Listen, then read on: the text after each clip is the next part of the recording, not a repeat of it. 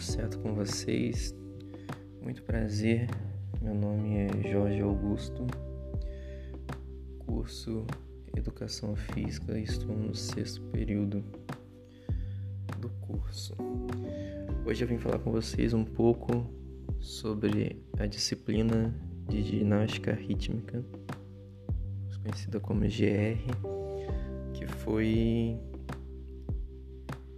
passada pra, para minha classe, minha turma nesse semestre. Vou falar um pouco sobre o que aconteceu, o que rolou nessa disciplina com a gente, né? Aqui eu vou falar um pouquinho da disciplina em si, a qual o professor usou, utilizou conosco, né? Que ele veio trazendo essa disciplina para capacitar a gente que está cursando a ser futuros profissionais, né?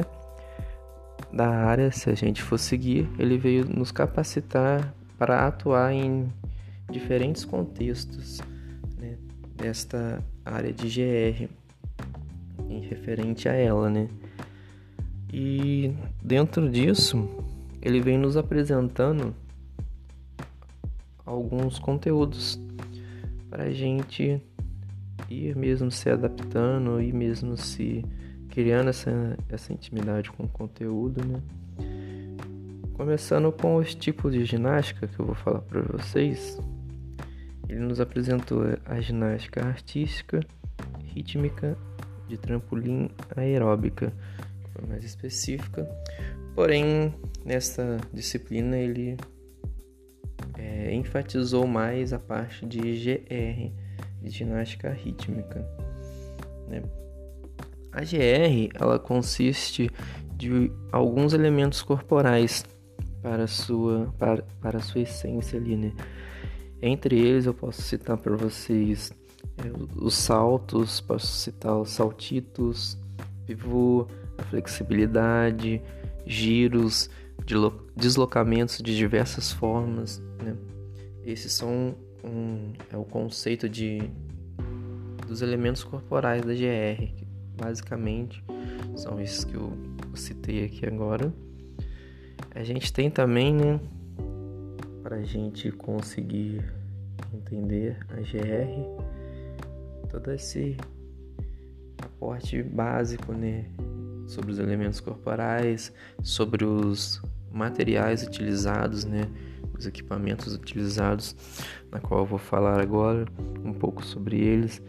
Então, os materiais que são utilizados na GR são o arco e ele aproximadamente tem de 80 a 90 centímetros de diâmetro, o peso de 300 gramas e é feito composto né, de plástico.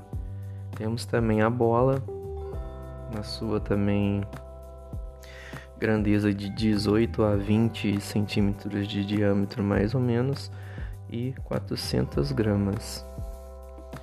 Temos a corda, a corda ela é do tamanho do ginasta, a sua, o seu comprimento, né? Ela é do tamanho do ginasta. A fita, a gente vai obter dela aqui de 4 a 6 metros de comprimento então já é um, um equipamento assim, digamos, grande, né, de, de equipamentos, de equipamento, né? muitas vezes a gente não tem essa percepção quando a gente vê na televisão, por exemplo, de ser tão, tão grande assim. E ela pesa 35 gramas, 35 gramas o peso dela. E temos a massa, que é que ela vai medir em torno de 40 a 50 centímetros de comprimento e vai pesar por volta ali de 150 gramas. Então, a gente conhecendo, tendo noção dessas desses elementos corporais, tendo noção dos equipamentos, aí é onde que a gente vai aplicar tudo isso para a gente ter esse conhecimento. A gente passou um pouco sobre a história, sobre diversos, diversos outros conteúdos. A gente passou sobre a parte prática, né? Onde a gente onde ele transmitiu alguns vídeos e a gente pôde estar com, com fazendo, mesmo estando, estando né, nesse período de pandemia, com aulas remotas, a gente conseguindo fazer na, na nossa própria casa, a gente seguindo aquele exercício e elaborando.